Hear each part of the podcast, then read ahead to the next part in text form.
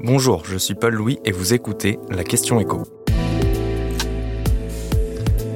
L'inflation des produits alimentaires est-elle enfin derrière nous? L'INSEE a publié ce jeudi les derniers chiffres de l'inflation et mauvaise nouvelle, les prix ont légèrement accéléré en décembre à 3,7% sur un an, notamment à cause des prix de l'énergie et des services. Mais les consommateurs ont tout de même une raison de se réjouir, l'inflation des produits alimentaires, elle, continue de ralentir. 7,1% sur un an en décembre, après 7,7% en novembre. On est désormais bien loin du sommet atteint au printemps 2023 à près de 16%. Alors oui, il s'agit encore d'un niveau élevé, mais la trajectoire observée depuis plusieurs mois va dans le bon sens. Reste désormais à savoir si ce ralentissement des prix va durer en 2024. On est en tout cas en droit de l'espérer, d'autant que les distributeurs et les industriels sont actuellement en train de négocier les prix qui seront pratiqués en rayon dans les prochains mois. Le patron de Système Dominique Schelcher, s'est montré plutôt confiant alors que le recul de certaines matières premières comme le blé laisse espérer des prix plus raisonnables sur certains produits. Mais rien n'est encore gagné car les relations entre distributeurs et industriels de l'agroalimentaire restent tendues.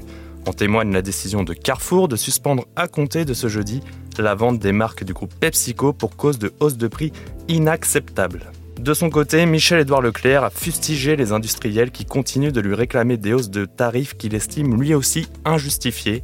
Il liste plus 23% sur l'huile, plus 11% sur le chocolat ou encore plus 18% sur les jus de fruits.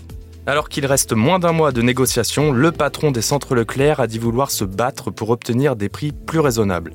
Son objectif, réduire l'inflation de moitié en 2024. Dominique Schelcher a quant à lui promis de faire pression sur les industriels pour faire reculer l'inflation alimentaire sous la barre des 5%, tout en précisant que les prix alimentaires ne reviendraient pas à leur niveau d'avant la guerre en Ukraine. D'après l'Institut des liaisons des entreprises de consommation, à peu près un tiers des industriels demandent des hausses de prix comprises entre 0 et 3% pour 2024, un autre tiers entre 3 et 5% et un dernier tiers réclame des hausses supérieures à 5% Mais est-ce que cela signifie qu'il n'y aura pas de baisse de prix? Eh bien, pas forcément. Des baisses de prix localisées sur certains produits ne sont pas à exclure, mais les prix alimentaires devraient au global continuer de progresser, quoique beaucoup moins vite que ces derniers mois. C'est du moins ce que prédit l'INSEE qui table sur une inflation alimentaire sous les 2% en juin 2024.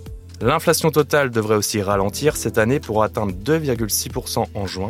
En décembre, le ministre de l'économie Bruno Le Maire estimait déjà que la crise inflationniste était derrière nous, mais que le niveau des prix resterait tout de même un peu plus élevé qu'avant crise, principalement en raison de la transition énergétique. Merci d'avoir écouté la question écho, le podcast quotidien pour vous répondre à toutes les questions que vous vous posez sur l'actualité économique.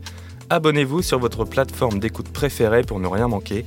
Et si cet épisode vous a plu, n'hésitez pas à laisser une note et un commentaire. À bientôt.